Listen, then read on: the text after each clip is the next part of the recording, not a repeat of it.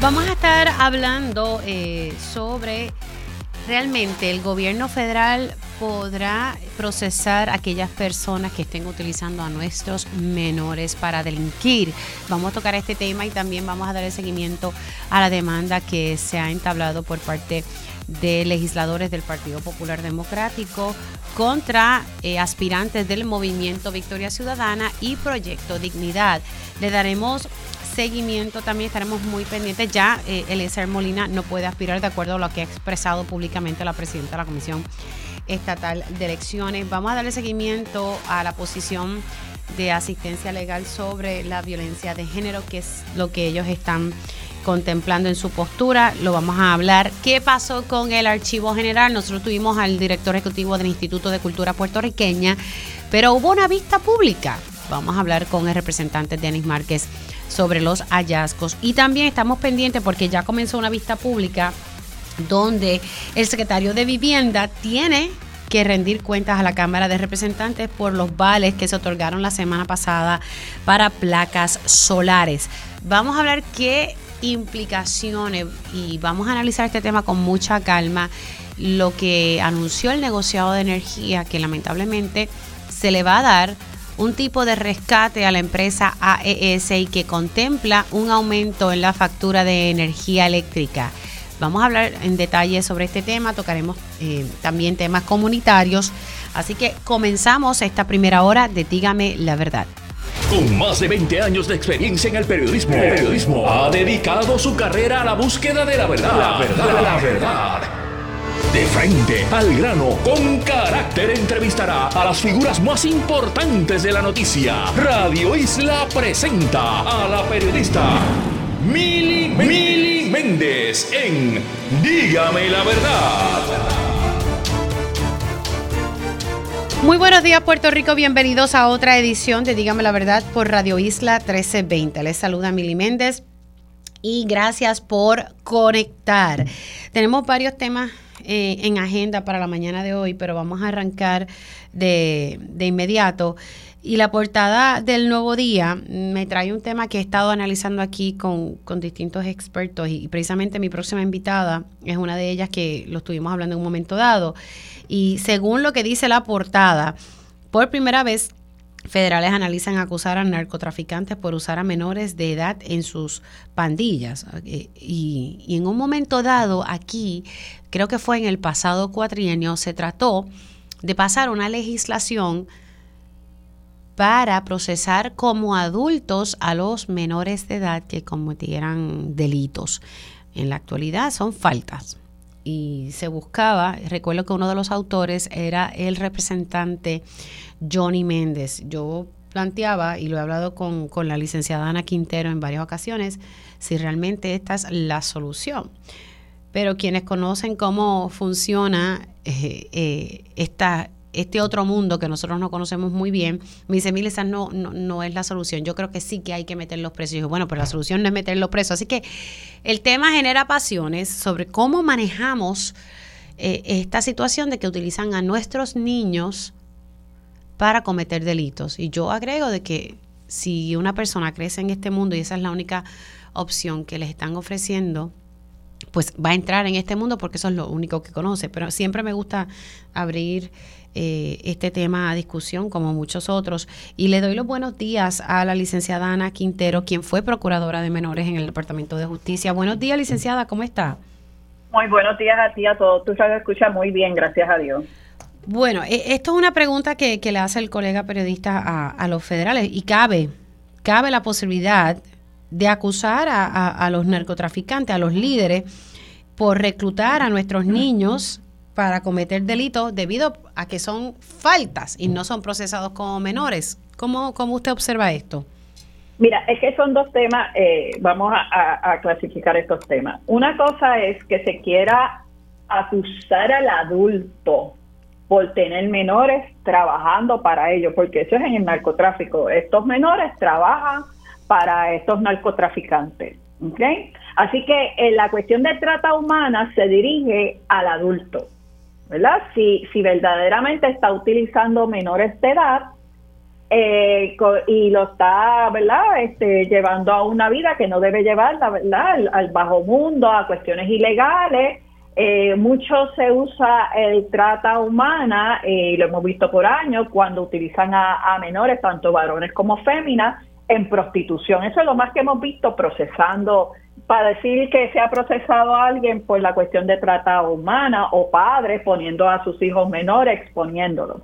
Bien, Así que esa es una parte de que un adulto exponga trata humana. La otra parte es si a un menor de entre mayor de 14 años y entre 18 años tú lo puedes procesar como adulto, como dice la ley de menores, ¿verdad? A base de una lo que se llama renuncia de jurisdicción y, ponerlos en la, en la parte de adultos, ¿verdad? Procesarlos como adultos por las faltas cometidas que el tribunal, ¿verdad? En la ley eh, dispone.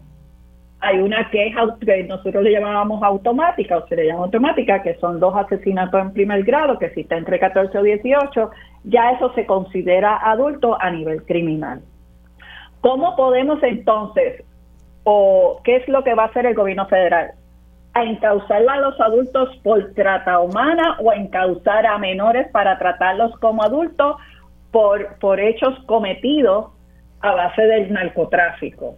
Y no pierdan de vista que la cuestión del narcotráfico y la jurisdicción federal aquí en Puerto Rico, cómo se usa es si, hacer, si afectas al comercio interestatal. Así que para los federales, o sea, a nivel federal, eh, este tema es un poquito cuesta arriba, o sea, hay que hacer un análisis. ¿Por qué cuesta arriba? ¿Ah? ¿Por qué cuesta arriba? Porque tienen que hacer un análisis a quién van a, eh, si yo cojo a un adulto, ¿cómo yo lo, yo lo, yo lo pongo en trata humana? Ah, mira, porque estaba utilizando un menor. Okay. Yo tengo que probar de que efectivamente estaba utilizando ese menor quién es la persona que va a, declarar sobre eso, de que esa persona es un menor.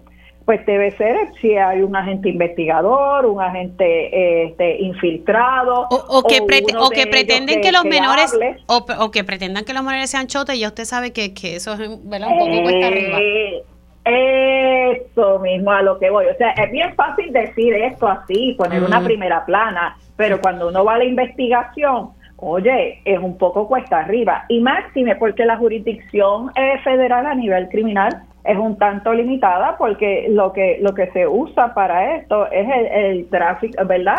el comercio interestatal que, oye, ha sido ampliado en la definición y, lo hemos visto con todo lo, con todos los casos que, que se están radicando, ¿verdad? Mayormente en, en la esfera federal, que son bastantes a diferencia de 5 o 10 años atrás, que era eh, un número eh, menor. Así que, ¿cómo yo cojo un menor? Yo quiero encauzar menores, o sea, la noticia es, o voy a encauzar menores y los voy a tratar como adultos y como ese menor tratándolo como adulto en la esfera federal afecta el comercio interestatal, si es que es un líder de la ganga, ¿me entiendes? Que los hay.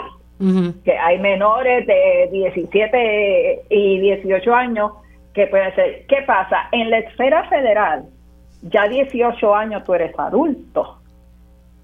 No es lo mismo aquí, que es hasta los 21. Por eso es que existe lo de lo de renuncia de, de jurisdicción. Obviamente, si cometen el delito a los 18, aquí criminalmente sí se puede encauzar. Pero si es a los 17 y 364 días, tienes que encauzarlo como menor al momento de los hechos y si entiende que hay que hacer una, que cumple con los requisitos de renuncia a jurisdicción, se hace. Por eso que te digo, es un poco complicado y un poco eh, cuál es lo costo efectivo al tener a un menor de edad, tratarlo como un adulto en la esfera federal, cuando el proceso aquí es de rehabilitación, no es de castigo. El problema es que aquí nadie se rehabilita lamentablemente por muchas situaciones, desde el sistema que podemos entender que pueda tener algunas fallas, como también por el entorno familiar, y te lo digo, hace veintipico de años que yo fui eh, procuradora, que supuestamente las cosas estaban mejores que ahora, y sin embargo, tú veías padres que no querían llevarse a sus hijos a su casa, que no querían tenerlos que, que preferían que estuvieran presos o en, en los hogares de, correccionales antes de tenerlos porque, porque pues, le molestaba. Y es lamentable decir eso. Y ahora, ahora hay menos menores, ahora apenas lo que hay son dos, eh, dos, dos eh, eh, lugares de menores porque no hay pobla, no hay tanta población de menores como la había hace 20, 25 años atrás. Eh, así que la situación yo la veo cuesta arriba, eh, que se lleve eh, es bien complicada, a menos que sea un caso de, una índole como tal, de que merezca que, se haga esto. Siempre el Tribunal Federal ha sido muy celoso en cuidar a los menores, no en encausar no en encausarlo, sí, sí, definitivamente. Interesante el tema y, lo hemos hablado en el pasado, licenciada. ¿Qué, podemos hacer? Si meterlos presos, cerrar la llave o, o, o qué. Eh, la verdad que el tema es, es complejo, pero yo no sé si la, la opción es, pues sí, mételos presos y, y, cierra la llave. Ya, lo perdiste. No sé si, si haya esa rehabilitación, porque en el sistema no hay rehabilitación y ya lo hemos visto. No, no, no hay que buscar ejemplos. Oye, el, el, problema es, Mili, y te lo digo pues por, por los años que, o sea, 20 años que estuve en el sistema a nivel de procurador menores fiscal. El problema es que tú le puedes dar todo lo que tú quieras allá adentro y ellos aprenden un oficio y, y has visto como hay muchos han estudiado, pero cuando salen, ese día que salen, que tratan los trabajadores sociales que son eh, un as número uno dentro de dentro del sistema correccional. El problema es que cuando van allá ellos, mira, ¿y dónde tú vas a vivir? Pues van y van al papá, ah, yo no lo quiero aquí, ah, yo no lo puedo tener, ah, yo no puedo hacer esto, ah, ya yo hice mi vida, ah, yo me fui para Estados Unidos. ¿Y dónde cae ese menor? ¿En las manos de quién? Cae en la calle. Sí, ¿Sabe? El sistema está y se le puede sacar provecho, que hay gente que no le saca provecho a otra pero los papás de esos menores, es frustrante el ver padres diciéndome, yo no me lo quiero llevar hoy, a mí no me lo entreguen, busquen a dónde dejarlo. O sea, yo oí esas palabras en un tribunal y de verdad quedan, de, o sea, uno uno se aguanta por no, las lágrimas le saltan a uno ver como un padre dice que no quiere a su hijo. Eso está fuerte.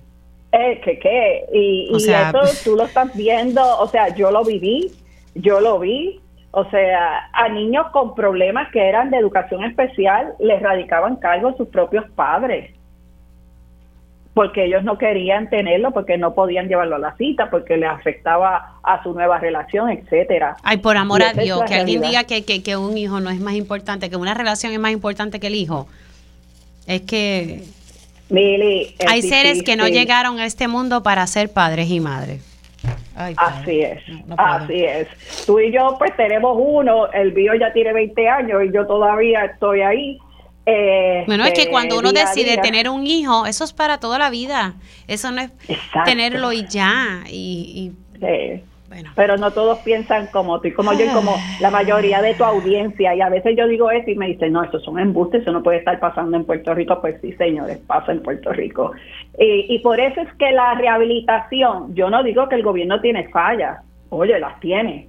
Pero la, la cuestión de la rehabilitación es un entorno. Después que, después que lo saco de ahí, ¿a dónde va? No tengo dónde ponerlo. Y esa es la situación que hay con los menores hoy día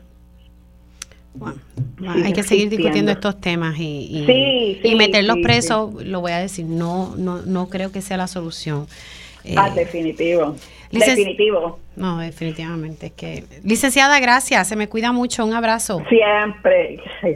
¿Cómo no? Ahí ustedes escucharon a la licenciada Ana Quintero. Ella es, eh, fue en un momento dado, y lo dijo hace como unos 20 años atrás, fue procuradora de los menores. Y es un tema que que, he dialogado con ella constantemente y, ha surgido eh, el mismo nuevamente porque la realidad es que estamos teniendo menores cometiendo delitos. Esa es la verdad, aunque no nos guste. Y, es algo que entristece. No queremos ver a nuestros niños en las calles cometiendo crímenes, los queremos ver estudiando, echando para adelante, pero también hay que ofrecerles oportunidades eh, para que ellos y, que tengan un entorno eh, seguro y cuando digo un entorno, entorno familiar.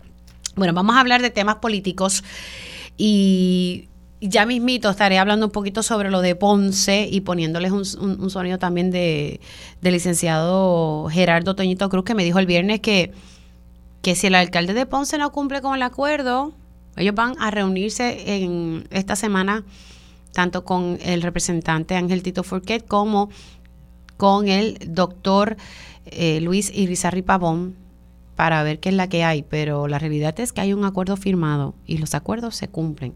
De no cumplirse, irán a los tribunales y así lo dijo el pasado viernes aquí el secretario general del Partido Popular Democrático. No obstante, por otro lado, un grupo de legisladores y aspirantes eh, sometieron una demanda eh, para que no pudiesen aspirar los distintas figuras que, quieren ir a Cámara y a Senado. Y esta demanda ha sido una bastante interesante porque no se cumplió supuestamente con el código electoral.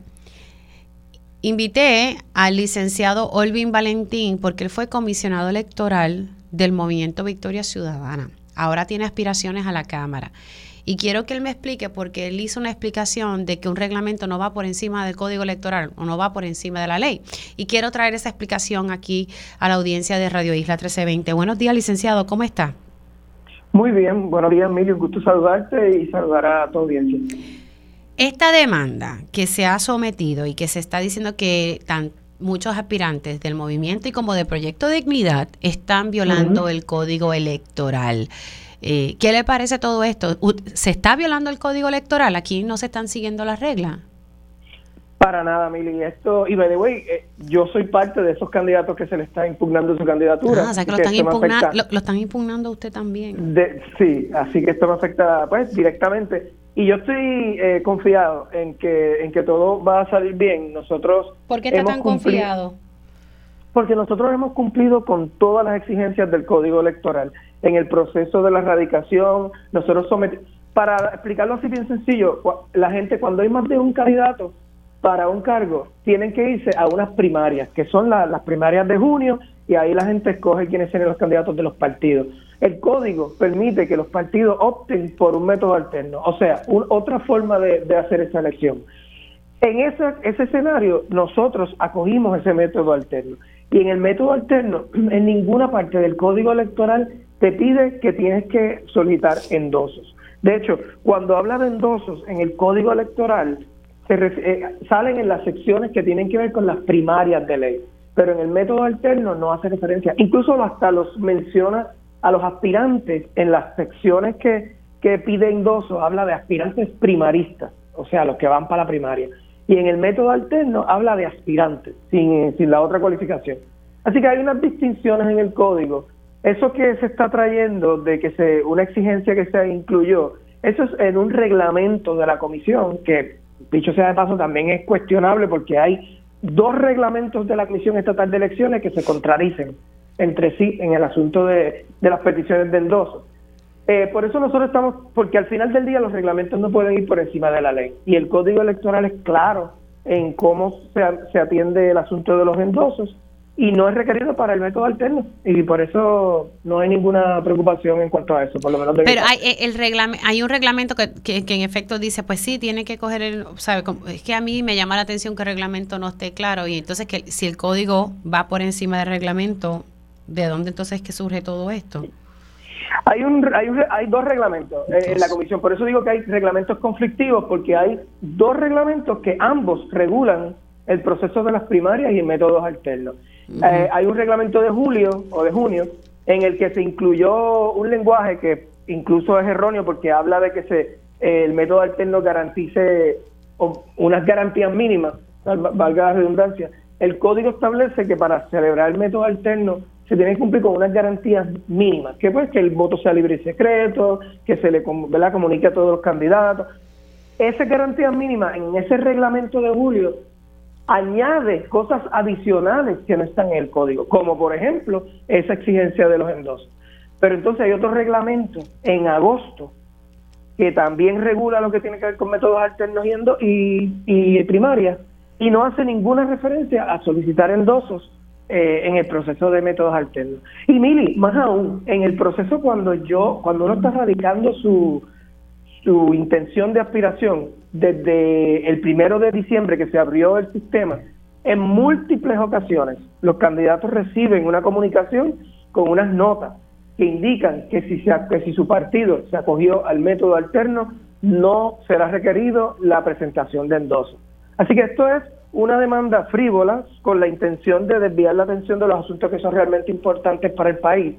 Refleja que hay una preocupación en el PPD por, estas, por, por las candidaturas y también refleja una, una ignorancia y desconocimiento del proceso electoral y de, y de, y de, la, y de las leyes y reglamentos que, que regulan este proceso. Y si es como usted me lo está explicando, es que los reglamentos que supuestamente quieren eh, establecer las reglas del juego para estos métodos alternos no están claros. Uno dice una cosa en julio y el otro dice otra cosa en agosto. Exacto. Y el mismo código dice que se puede, los, para el método alterno los, los partidos pueden hacer sus reglamentos y que la comisión hará reglamentos, pero que deben ser diferentes a los reglamentos que tengan los partidos. Eh, y, y mire, aquí yo, esto, quisiera hablar de esto porque yo creo que es importante. Hay que pensar también cuál es la, raíz, la razón de ser de los endosos. Eh, la gente cuando tiene, como dije al principio, cuando tú tienes más de un candidato, tienes que ir a una primaria de ley. El gobierno se va a gastar ahora mismo, este año, 14 millones de dólares en hacer las primarias del PPD y del PNP. Va a ser un poco más, ¿sabe? Va, a ser más, creo que sobrepasa los 21 millones. Pues mira, entonces, pues, sí, exacto, porque los 14 fue lo último que pidieron de, fondo. Son sobre 21 pues, millones. Todo todo este montón de dinero, lo menos que el ¿verdad? Que el gobierno puede hacer es pedir que se que tengan que demostrar por lo menos esos candidatos que tienen alguna viabilidad, ¿verdad? Pues por eso piden los endosos, por eso es que no se le piden dos a los candidatos de, del PPD que no tienen primaria. Pues entonces, si el método alterno, los partidos optan por realizar las elecciones costeándola a ellos, haciendo el proceso ¿verdad? al margen o, o alterno, pues entonces, ¿cuál es la razón de ser de un endoso en un método como este, en lo cual el Estado pues ya no tiene esa carga de celebrar esa, esa elección. O sea que la raíz misma de la esencia de lo que son los endosos es incompatible con la necesidad de endoso en lo que son los, las elecciones por método alterno. Hmm. Así que vamos a ver en qué en qué termina esto, pero usted entiende en que en que no va a llegar no va a llegar a primera base. Yo entiendo que nos tenemos que, si nos vamos por la ley y por la aplicación y la interpretación de, la ley, eh, no, no va a prosperar. Definitivamente esto es un atentado contra la democracia, porque el, tratar de sacar o, la oposición política desde, desde, la etapa de que no entra la papeleta es muy preocupante. Y esa estrategia que está utilizando esos ciertos líderes del PPD, pues dice mucho de Yo creo que eh, si, si, no están, si ellos no estuvieran preocupados, pues mira, dejen que esto llegue hasta la elección y al, final que el pueblo decida. Pero, finalmente el movimiento, ¿cómo va a llenar o cómo va a atender, eh, cuál va a ser el método alterno del movimiento? El método alterno va a ser eh, mediante elecciones que se van a realizar el 10 de marzo, en los marzo en los distritos. va a haber ocho centros de votación, uno por cada distrito senatorial y el, el sábado 16 va a ser entonces una asamblea final nacional en la que pues se van a divulgar los resultados ahí como tal de todos los que las, votaciones que se hicieron alrededor de la isla. Así que va a ser dividido en dos eventos, el 10 en los distritos y el 16 una asamblea nacional. Y ahí se va a divulgar los resultados de, del 10 de marzo en esos ocho centros. Exacto, porque los que no pudieron votar, en algunas de las personas que no hayan podido votar en su centro, en su distrito, el, 10, pueden ir a la Asamblea Nacional del 16 y ahí pues pueden votar eh, los que no hayan podido votar y ahí finalmente se, se divulgan todos los resultados de, los, de las votaciones en los distritos y de lo que se haya votado el día 16. Rapidito, ¿qué le parece que ya descalificaron a Eliezer Molina? Usted que ah, conoce los temas. Ese, ese asunto pues también es un poco pues delicado porque hay unas alegaciones de, incumplimiento de documentos y de procesos, pero a la misma vez también la comisión abrió unos procesos, como que para, por ejemplo, la erradicación de los endosos de él, si hubiese sido fiscalizado previamente y no cumplía, pues no hubiesen abierto esa capacidad para que él pudiera continuar el proceso. Así que sí creo que hay, y, y él obviamente le alega que sí se erradicaron los documentos, no me queda claro el tracto de cómo pasó todo en la comisión. claro, lo que pasa es que no aparecen los documentos y muchas cuestiones de cómo se le permitió eh, levantar los endosos si no tenía los documentos iniciales eh, que requiere la, el código para entonces iniciar ese proceso de endosos. Exacto, entonces como estábamos hablando ahorita, eh, él, habló, él abrió ese proceso, consulta a la gente, la gente le expresa un apoyo, ya tú estás, ¿verdad? Trasciende un poco porque la gente se está involucrando, los electores. Entonces ahora todos esos electores que endosaron a este candidato, eh, ¿qué pasa con esa intención y esa, ¿verdad? Esa intención de los electores. Eh, si hubiese habido eh, observaciones o, o había preocupaciones por los documentos, no se les debió permitir entonces hacer todo el proceso de endoso si tenían esa esos cuestionamientos en su expediente. Claro, y, y, la pregunta es si, si aquí la comisión le advirtió esto. Eh, sí, aquí uno puede observar tal vez de, de lejos eh, un, poco falla en, en la comisión. Eh, ciertamente ahí debe, parecería haber una falla de comunicación que no, ahí pues no, no, no conozco los detalles, pero pues lo que ha trascendido, las expresiones de, Molina, eh, pues sí hay como una falla de comunicación entre la comisión y su, y su, equipo. Bueno, gracias por entrar unos minutitos aquí en Dígame la Verdad, se me cuida. Claro que siempre, buen día. El licenciado Olvin Valentín, quien tiene aspiraciones a la Cámara de Representantes, pero fue comisionado electoral del Movimiento Victoria Ciudadana, y él me señala que ve esto bien, no va a prosperar. Él dice que no va a prosperar esta demanda de este grupo de aspirantes y legisladores que, que él, sostiene, que están atentando contra la democracia y, eh, y que el código es claro, que los partidos pueden optar por un método alterno y si hay dos reglamentos conflictivos y que un reglamento no va por encima de la ley.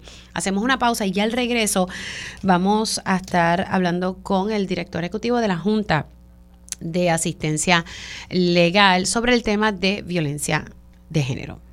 Dígame la verdad, las entrevistas más importantes de la noticia se escuchan aquí. Mantente conectado. Radio Isla 1320. Conéctate a radioisla.tv para ver las reacciones de las entrevistas en vivo. En vivo. Esto es Dígame la verdad con Mili Méndez. Y ya estamos de regreso aquí en Dígame la Verdad por Radio Isla 1320. Les saluda Mili Méndez y gracias por conectar.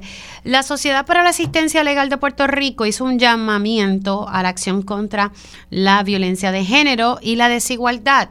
Precisamente para hablar y, profundizar sobre este tema, tengo al licenciado Jesús Rivera Delgado. Él es abogado, pero también forma parte de la Junta eh, directiva de la Sociedad para la Asistencia Legal que conocemos como SAL. Licenciado, saludos, ¿cómo está? Muy bien, gracias. Encantado de estar aquí como siempre. Gracias por conectar con nosotros. Licenciado, eh, este comunicado que, que, saca la Sociedad para la Asistencia Legal, básicamente haciendo un llamado que también hay que reforzar la educación, entre otros temas. ¿verdad? Vamos a traer ese, ese diálogo acá a, a, la, a, a nuestro radio escucha. Sí, eh, eh, la preocupación de la Sociedad para Asistencia Legal como, como entidad que se dedica a representar a, personas indigentes en casos criminales en los tribunales del país, eh, eh, son los discursos simplistas para tratar de resolver situaciones complejas y, me explico, o sea, eh, la criminalidad obedece a un montón de factores que no nos daría tiempo para enumerar en, en este momento. Y lo único que se ocurre al gobierno y a, las entidades que le hacen que le siguen el juego eh, eh, es hablar en términos de, subir las penas de quitar la fianza de, de, socavar derechos constitucionales que tienen las personas cuando realmente eso no, eso no, resuelve el problema del comportamiento criminal de, de las personas. Estamos en una, horrible ola de feminicidio que obedece principalmente a, la, a lo que es la, la sociedad patriarcal, el machismo, eh, situaciones de, de, salud mental y de, celos extremos y patrones de maltrato, que es por donde debería enfocarse el gobierno eh, para tratar de, poner este freno a esta situación. ¿de, qué te vale tener eh, leyes, leyes fuertes si cuando una persona se quita el grillete nadie sale a arrestarlo? ni a proteger a la, a la mujer que, que, que, se supone que, se esté protegiendo. Esto que, ya, esto que ya es ley, pero que se está tratando también de, enmendar.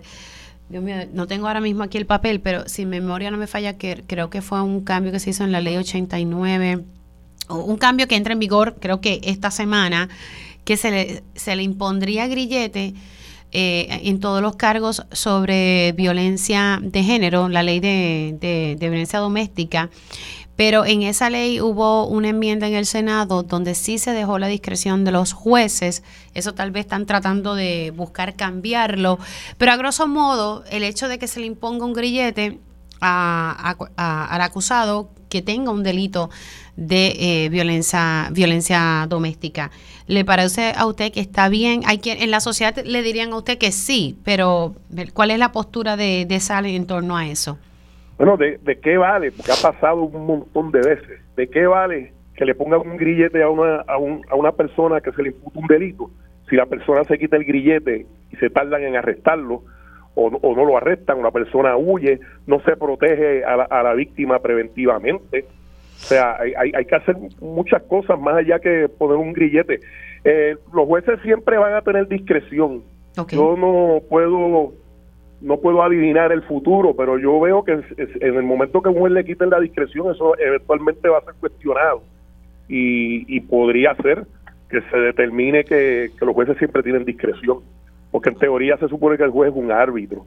Yo lo que lo que yo he podido ver en, en otros casos, y no voy a hablar de ninguno en particular, es que a veces a los jueces tampoco los ponen en condiciones porque el juez es un árbitro que está sentado allí, se supone que al juez, los agentes del orden público y la fiscalía lo pongan en condiciones y le soliciten los remedios.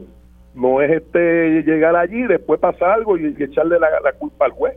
O sea, este podría haber jueces que, que, hayan fallado en, la toma de decisiones, pero nuestro sistema de derecho es lo que se conoce como un sistema de derecho rogado y las partes le piden al tribunal y el tribunal resuelve.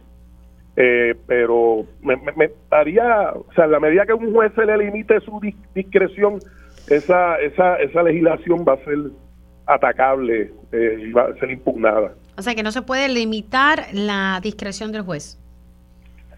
No, los jueces siempre tienen que tener discreción. Se le puede dar unos parámetros de unas cosas que se pueden que se pueden hacer, eh, pero de darle un mandato expreso eso sería eh, limitarle la, la, discreción que ocurre en ciertas situaciones, pero no es, la norma. Eh, no, no he visto el proyecto de ley ni, la enmienda, ah, Así que bueno, este, hay, una ley que entra en vigor ahora. Yo después voy a ver si le puedo mandar la información. Déjeme, déjeme un segundito para buscar aquí, porque para poder darle los detalles como quiera, yo se lo, se lo envío, porque es un planteamiento que ha levantado tanto la Procuradora de las Mujeres, la Fiscalía. Entonces se está hablando de enmendar, porque fue que en el Senado se agregó lo de la discreción. Mire, licenciado, para hablarle en propiedad, estamos hablando de la ley 99, según enmendada, conocida como la ley para crear el programa de vigilancia, protección y prevención de la violencia doméstica y su reciente enmienda, la ley 89 del 2023, que se supone que entre ahora en vigor eh, el 5, diría yo, porque ayer Hoy es 5, sí, hoy es 5, ayer fue 4. Supone que esto entra en vigor, pero sí en el Senado me dijo uno de los autores de esta medida que se agregó eh, el detalle de la discreción y usted me está diciendo, y cuando digo que se agregó el detalle de la discreción es que se agregó que el juez va a tener discreción, a discreción del ah, tribunal. okay de acuerdo a la prueba presentada. Y la ley, cuando ya entre en vigor, que fue hoy, pues sí va a tener esa discreción, pero se está hablando en la legislatura de quitar esa discreción. Y hubo vistas públicas sobre eh, ese tema en particular. Así que usted me dice que se lo ve cuesta arriba eh, quitar esa discreción, que es lo que estoy entendiendo se busca. Ok, ok, sí, lo veo, lo veo, lo veo difícil. Puede ocurrir porque cualquier cosa puede ocurrir en este país, pero pero y la legislatura pues tiene el poder de hacer las leyes y hasta que la ley no es impugnada o cuestionada en, un tribunal, pues e, ese va a ser el Estado de Derecho vigente. Pero me y hay, delitos pues que donde el juez está obligado a cumplir con, con, la ley en lo que dice. Eso, un asesinato tiene 99 años. O sea, un juez no, no puede dar menos de eso si la persona es hallada culpable. O sea, de que si hay, si hay unas cosas que los tribunales tienen que estar obligados a seguir. Eh, eh, el, Estado de Derecho. Pero ese, ese, ese, ese, ese lenguaje de decir que un tribunal no tiene discreción, honestamente lo veo lo, veo difícil, o sea, este, pero eh, ciertamente estamos ante, ante, un, grave problema social y, la posición oficial de la Sociedad para Asistencia Legal es que hace falta eh, eh, una educación desde una perspectiva de género. Muchachos, todavía estamos esperando eso. Hace, hace falta combatir y, lo que es la sociedad patriarcal, lo que es el machismo, eh, eh, los patrones de maltrato, porque yo pues, porque hay gente que entra en patrones de maltrato y, y, yo he tenido casos en mi práctica privada y en asistencia legal y otros abogados donde casos de violencia doméstica y no estoy responsabilizando a la mujer por esto que después que, que, que, sostienen órdenes de protección y hasta convicciones donde se donde se le da una instrucción al, al culpable de que no se puede acercar a la víctima vuelven a estar juntos y obviamente es un patrón de maltrato que tiene que, arreglarse con unos enfoques multidisciplinarios de, de leyes fuertes y, o, más punitivas. Puerto Rico es uno de los lugares en, América con las leyes más, más estrictas del mundo, contrario a lo que la gente se cree. Las, penas en Puerto Rico son altas y en muchas ocasiones eh, de, desproporcionadas cuando se compara con lo que es la tendencia en la criminología, en, por ejemplo, en Europa y en otros países latinoamericanos. O sea que, que hay que es algo más que, que, poner leyes. Si hay un sentido de impunidad, que yo sé que yo cometo un delito y no me va a pasar nada, es un problema para la criminalidad. Si hay problemas de adicciones, de salud mental, si uno, si uno se ha criado un patrón de maltrato, entonces eso es lo que uno reproduce. O sea, son, muchas cosas más allá de estarle quitando discreción a los jueces, a mi humilde entender. Bueno, vamos a estar pendientes a este tema, pero sin duda estoy de acuerdo con usted que necesitamos mucha educación educación también, eh, y sé que se la dan a los jueces, pero algo hay que ser, tiene que ser continua, tiene que ser continua, igual para nuestros fiscales, igual para nuestros policías y, en general la población. Y el currículo de perspectiva de género, de equidad de género, todavía está cogiendo polvo en algún lado, porque no se ha implementado. Licenciado, gracias. Que todo esté bien, se me cuida mucho y la próxima vez me visita. Sí, señora. Ahí estaremos. Gracias. El licenciado Jesús Rivera Delgado, él es parte de la Junta Directiva de la Asistencia Legal SAL. Eh, así que teniendo esta conversación con el licenciado Jesús Rivera Delgado. Hacemos una pausa y al regreso vamos a hablar sobre el archivo general y estaremos teniendo esta conversación con el representante Denis Márquez que llevó a cabo una vista pública. ¿Qué fue lo que pasó? Él mismo nos dice.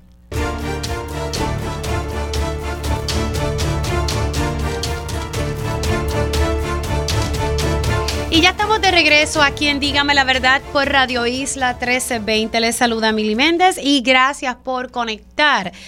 ¿Qué ha pasado con el archivo? Cuando estuvimos en la fiesta de la calle San Sebastián transmitiendo en directo, tuve la oportunidad de hablar con el director ejecutivo del Instituto de Cultura Puertorriqueña. Él me hablaba sobre todo lo que se ha hecho para arreglar la situación de que de los aires allí en el archivo.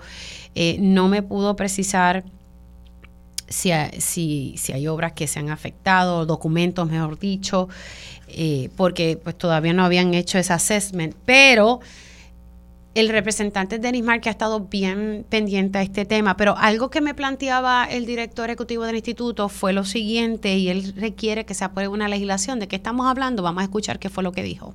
Proyecto de ley que ya está eh, en Cámara y Senado para una reforma del Archivo General de Puerto Rico, que eso se, si está en, está en una de las comisiones desde el mes de agosto.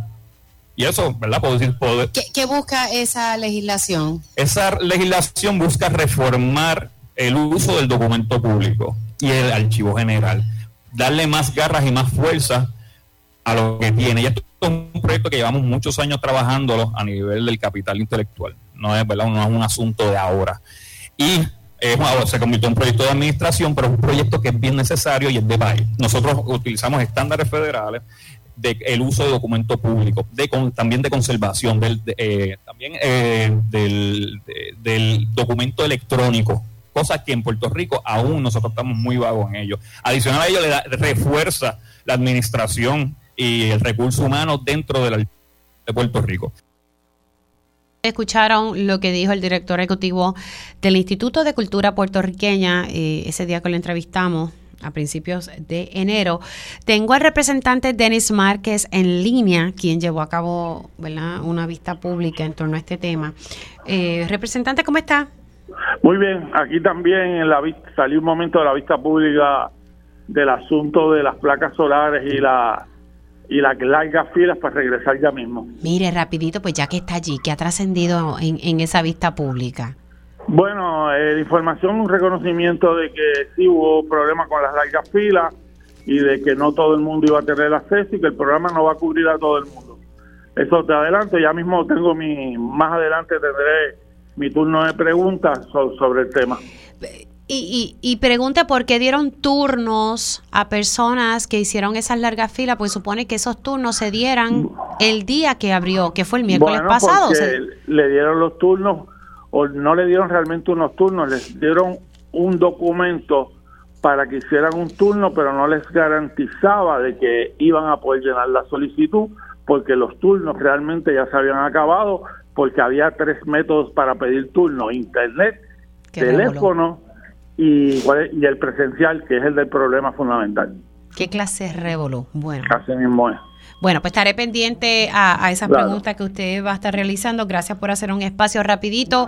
¿Qué trascendió en la vista? ¿Dónde se habló eh, del tema del archivo general? que todavía el problema no está resuelto. Yo, yo, creo que lo primero es que el proyecto de ley del director ejecutivo no resuelve el problema actual de, de del archivo general. Problema del archivo general es un problema con la subestación, es un problema con los aires acondicionados, que no hay en estos momentos las piezas, no hay en este momento todo lo, necesario para lograr el, el, asunto de, para lograr que, se ponga en, condiciones. Y en la vista yo preguntaba si eh, se podía eh, determinar los daños que había. Al principio me dijeron que no habían daños y al final reconocieron que hasta que no regresaran los empleados, que regresaron ayer, creo que la vista logró el cometido de que regresaran los empleados, este se va a determinar si ha, habido daño en la diversidad de colecciones. Ojalá que no, ojalá que las altas temperaturas en algunos momentos este no haya causado ningún daño, pero eso está por verse. Y de igual forma va a tomar tiempo el poder recuperar, el poder cambiar el asunto de los chiles, como le llaman en el, en el argot de los aire acondicionados y el asunto de la subestación todavía va a tomar mucho más tiempo. Estamos con, con asuntos temporeros. Sí, la realidad es que cuando yo la entrevisté también me dijo que desconocía si hubo daños en el archivo general. Y lo, y lo, escuché en tu entrevista. Así que, y, y saber que todavía, eh, semanas más tarde, todavía no sabemos nada, eso es preocupante. Sí, no, eh, regresaron, yo creo que la vista cumplió un cometido, de momento apareció que ese viernes anunciaron de que el lunes regresaban los empleados a trabajar, eh, que son los archiveros, muchos de ellos, que van a poder determinar cómo está la multiplicidad de colecciones allí. Y en ese sentido este podremos evaluar pero lo más preocupante obviamente es las condiciones del edificio el problema con que no hay un aire acondicionado de manera permanente sino todavía están alquilados y tardan las piezas en comprarse aunque ya se asignó dinero el arreglar la subestación va a tomar mucho tiempo, por lo tanto el futuro de este país es la búsqueda de un nuevo edificio para el Archivo General y que se entienda que es fundamental para la historia de Puerto Rico el Archivo General de Puerto Rico. Así que está de acuerdo, eso es algo que también el director había dicho, se necesita un edificio nuevo. Sí, en, eso estamos de acuerdo, pero también se, se, se, investigó y se reconoció que, los, que el sistema de la subestación por un perito no llevaba tiempo sin dársele mantenimiento. Por lo tanto, Luma no quiso reconocer su problema de las situaciones y por lo tanto... Ay, disculpe. es que no, no lo van a reconocer, o sea... No, claro, claro, claro. Pero fue parte de toda la discusión en la vista pública. Ah, porque Luma estuvo presente también. Sí, sí, sí. Y ellos no quisieron reconocer que la subestación no se le había dado mantenimiento. Exactamente. Ay, madre mía. Exactamente. A la verdad que hay que respirar. Yo no sé cómo usted hace cuando está ahí con los funcionarios. mucha, mucha paciencia. Así que eh, los empleados regresaron hoy entonces. ¿Qué día es hoy? Hoy es lunes. Ah, sí, hoy, hoy, regresaron. Vamos, vamos a ubicarnos. Yo sé que uno pierde noción. sí, el fin de semana sí regresaban hoy y también ese día, el viernes pasado, se anunció que la Junta de Control Fiscal aprobó una cantidad de dinero para el archivo, pero ese dinero se va en el alquiler de, de la planta de aire acondicionado y de la planta eléctrica y de todo el equipo que, está allí de manera temporera. Sí, para eh, poder pagar todo eso que costó. Ahora, ¿y los empleados no estaban trabajando desde octubre que surgió este problema? Exactamente. Exactamente, no, no hubo un planteamiento de que se asignaran nuevas labores, nuevas ubicaciones, no lo hubo. Y me parece que yo creo que la, una de las cosas que logró la vista fue eh, que regresaran los empleados. Wow, desde octubre sin trabajar. Sí. Bueno, y no es culpa de ellos, la ah, realidad es que si no, no los activaban. Estaban todos en la calle protestando, pendientes para regresar a trabajar. Así que estaremos pendientes. ¿Hay otra vista en torno a este tema o ahí quedó el asunto? Ahí va a haber, próximamente habrá una vista ocular. Eso Vista ocular, ¿no sabe cuándo, representante? Eh, se habló preliminarmente el próximo 16 de febrero a ir a visitar el archivo general. Ahí ustedes podrán ver de, primera, de primera mano. Y por otro lado, no pueden dejar pasar con, con o sea, hay que, hay que, aunque Luma no quiera asumir su responsabilidad, sí la tiene, porque le está costando más dinero.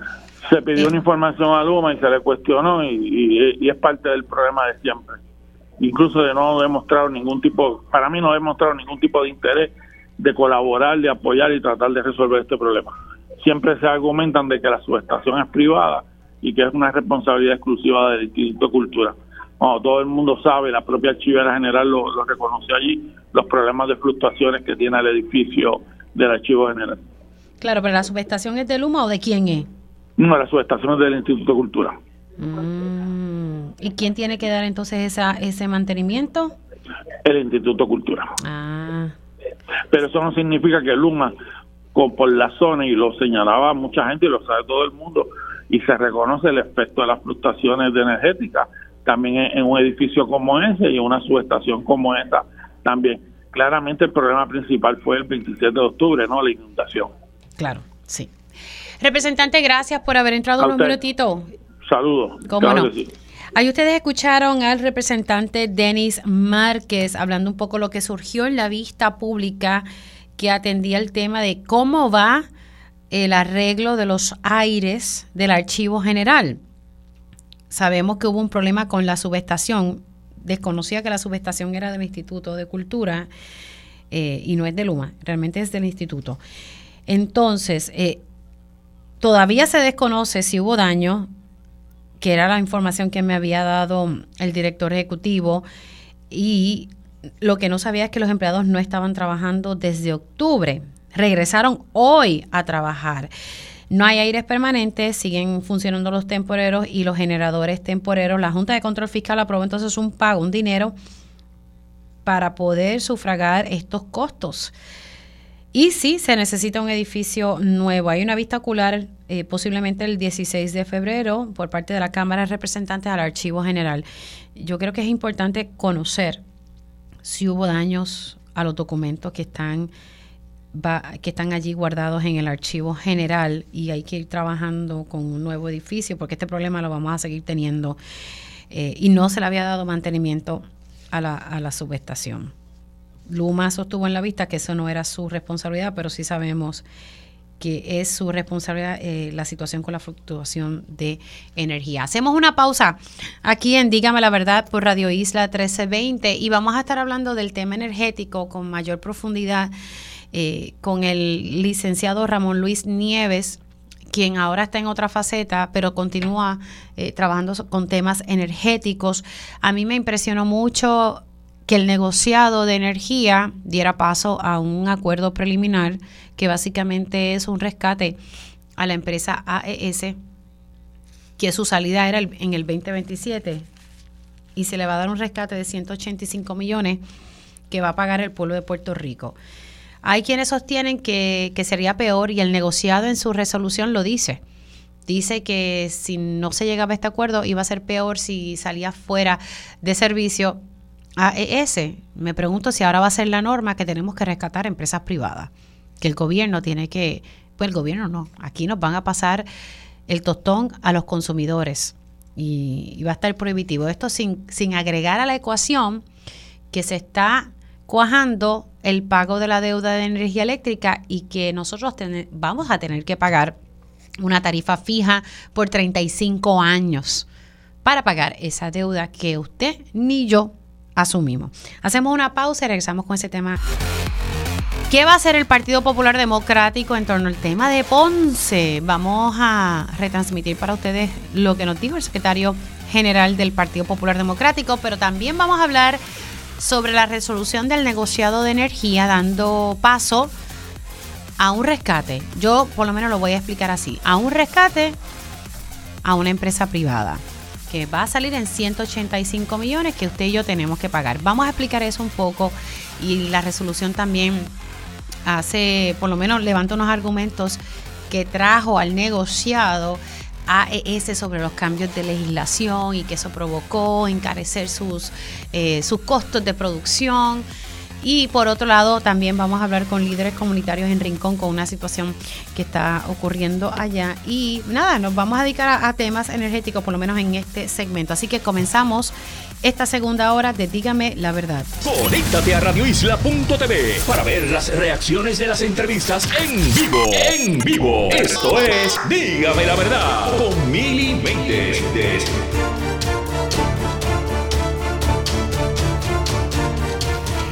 Y ya estamos oficialmente en la segunda hora de este espacio. Gracias por conectar y como siempre les digo, se hace disponible en horas de la tarde la versión podcast de este y otros programas de Radio Isla 1320.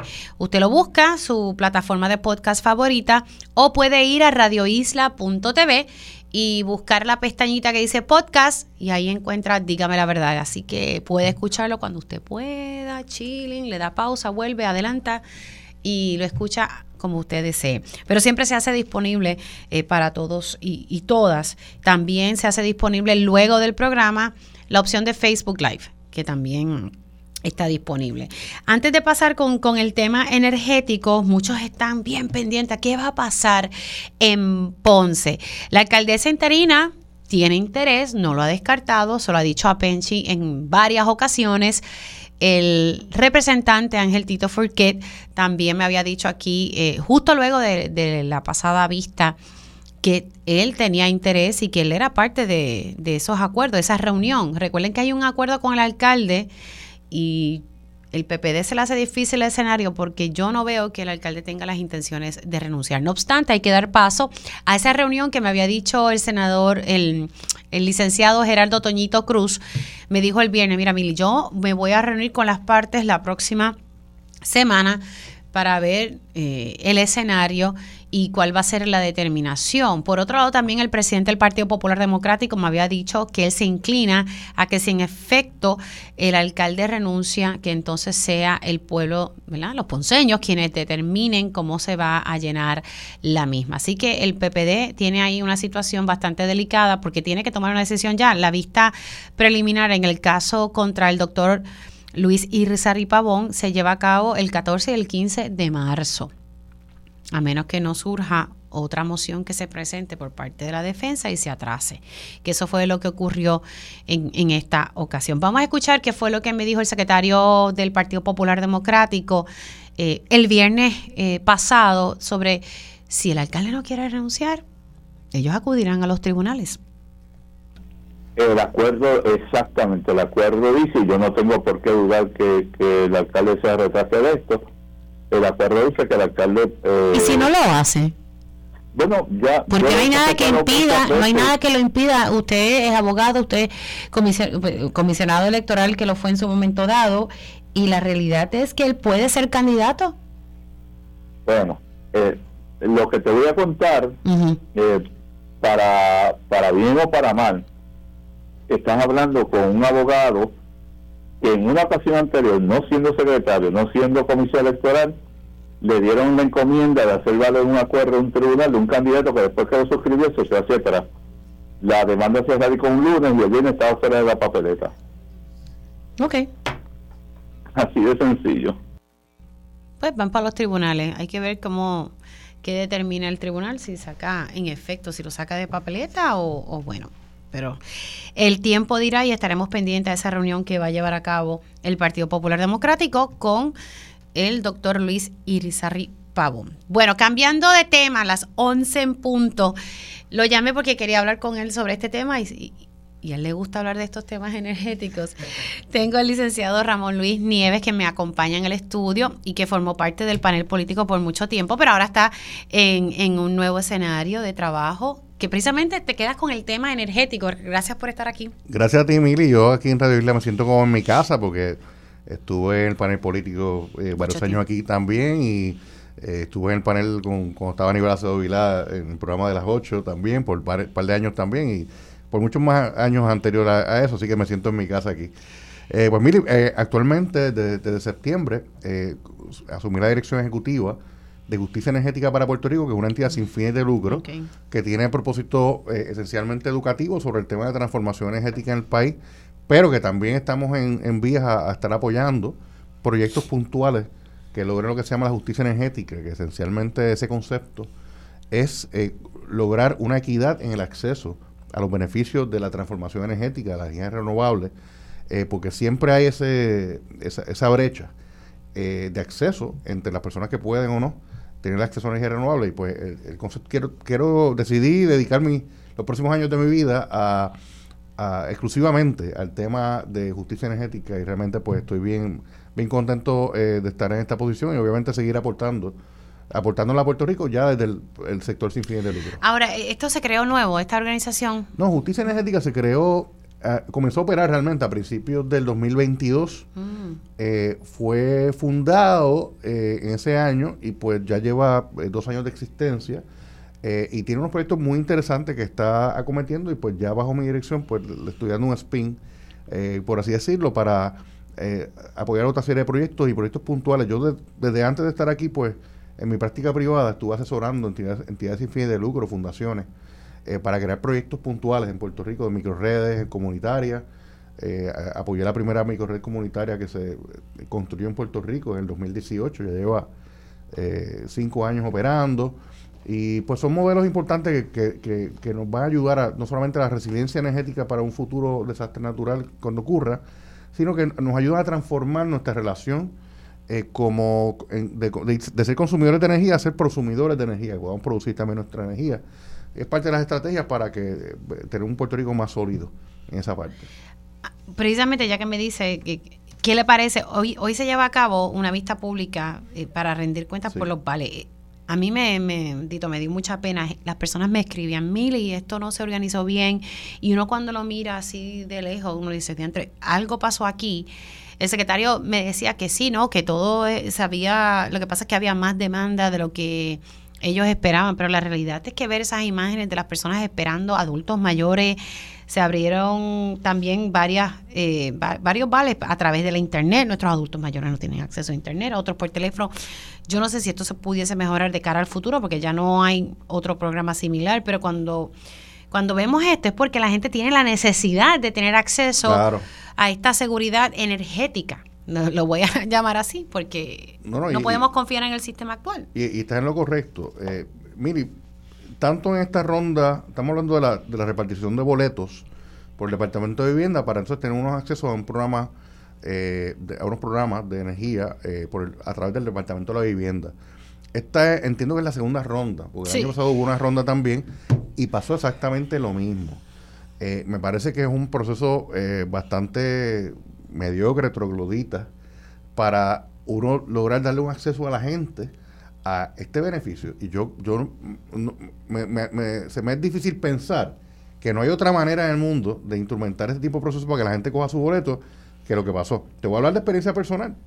Eh, yo pues traté de, de, accesar este boleto, no para mí, sino para mi, mi mamá, ¿verdad? Porque eh, yo hablo mucho de energía renovable y todo, pero, pero vio el, pero vio el denominador común, nuestros adultos mayores.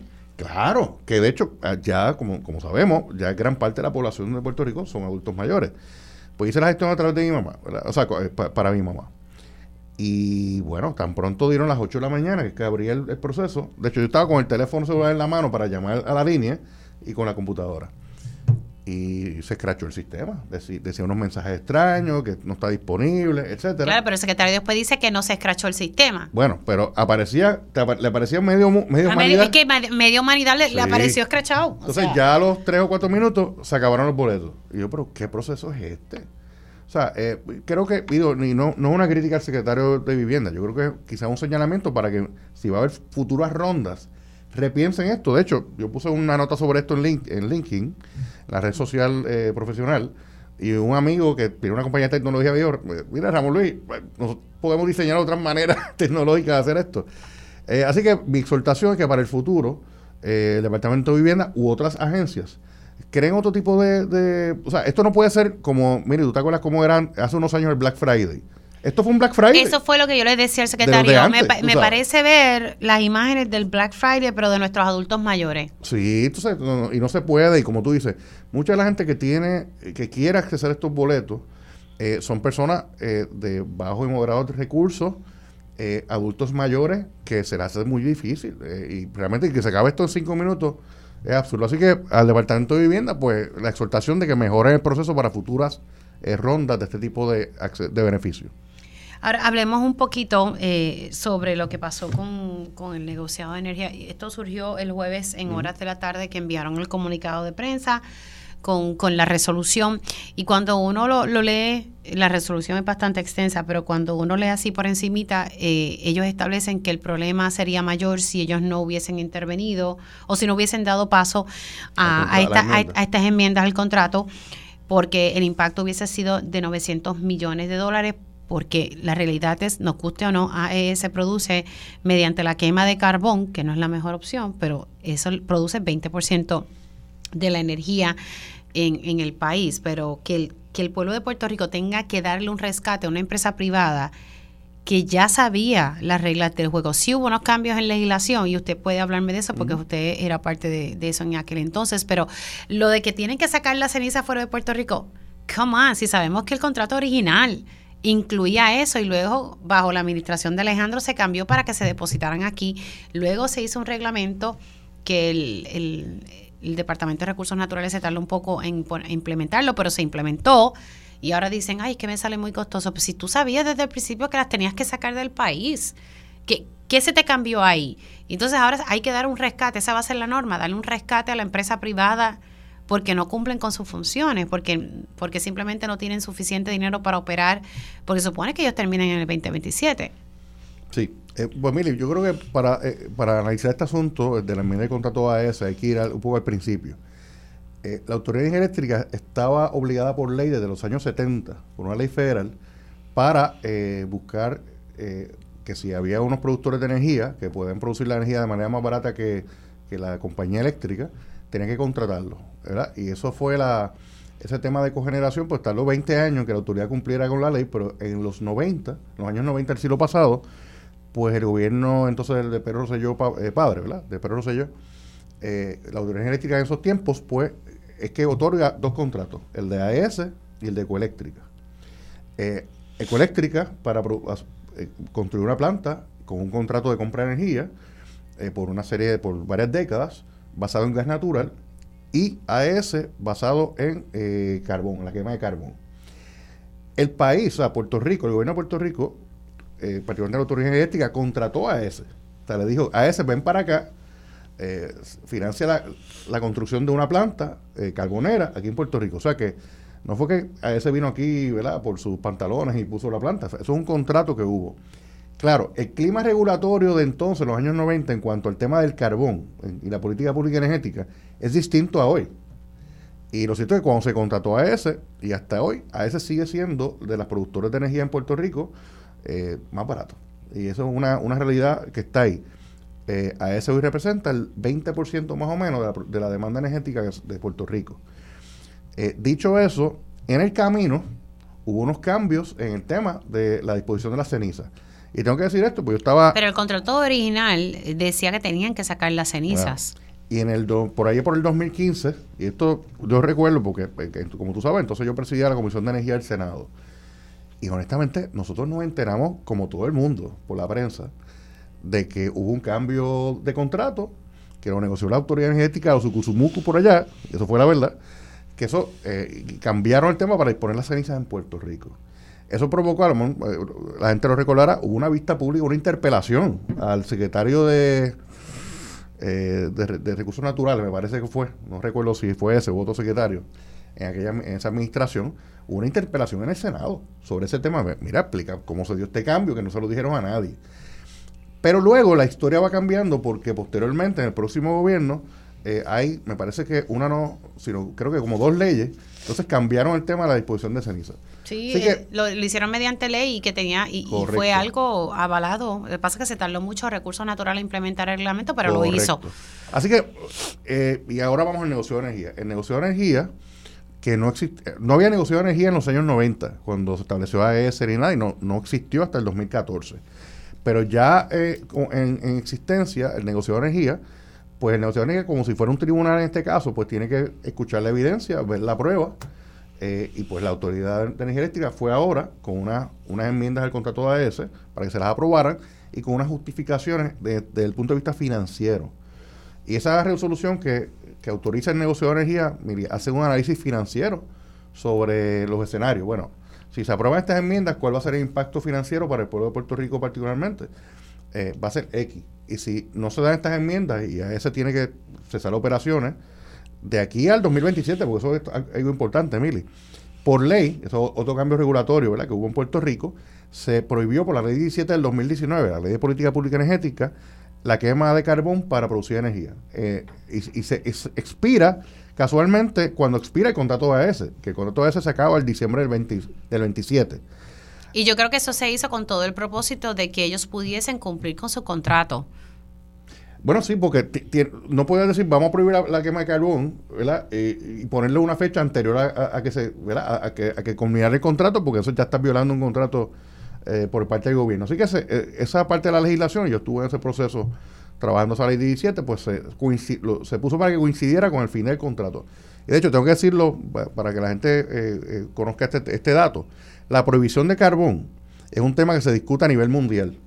Y Puerto Rico, este, con la ley 17 del 2019, eh, realmente se, puso una onda bien progresista de los países que van a abandonar el carbón como fuente de energía eh, para quemar carbón para generar energía. Pero obviamente hubo estos cambios regulatorios como el AES pues, le, pudo justificar y la autoridad le pudieron justificar al regulador eh, pues al sumar y restar en, en los datos, pues se vio que, que, si no se hacían esas enmiendas, el costo para los, la gente que pagamos la luz aquí en Puerto Rico iba a ser mucho mayor. Y eso fue, fue un análisis, yo creo más que todo de dólares y centavos sobre impacto, los, los, escenarios de impacto como tal. Pero vuelvo y le recalco, yo no voy a comprender, y estoy segura que el pueblo tampoco, que tengamos que nosotros, los consumidores, que pagar un rescate a una empresa que sabía que se va ya en el 2027 y, y, se hizo, lo del plan integrado de recursos se hizo y usted lo acaba de explicar justo cuando expiraba el contrato de ellos y ellos sabían que tenían que sacar la ceniza si les sale más. ¿No es mi culpa?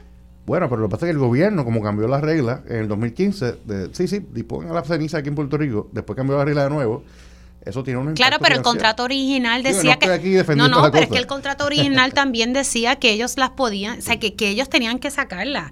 Se gansaron en el 2015 porque no hay otra palabra, fueron gansos y entonces cambiaron la buscaron cómo cambiar las reglas del juego y se prestaron para eso. Y, y de hecho yo te quiero añadir algo sobre ese tema, Miri, porque alguna gente está diciendo, mira, pues esto es un chantaje de la empresa. Pues, eh, el tema de, de, la, de, la, de, que, de que se acabe la operación de quemando carbón eh, de parte de ese en el 2027, más allá de esta enmienda del contrato, Mili, eh, yo te puedo decir de que el gobierno ha manejado de manera muy mal esto.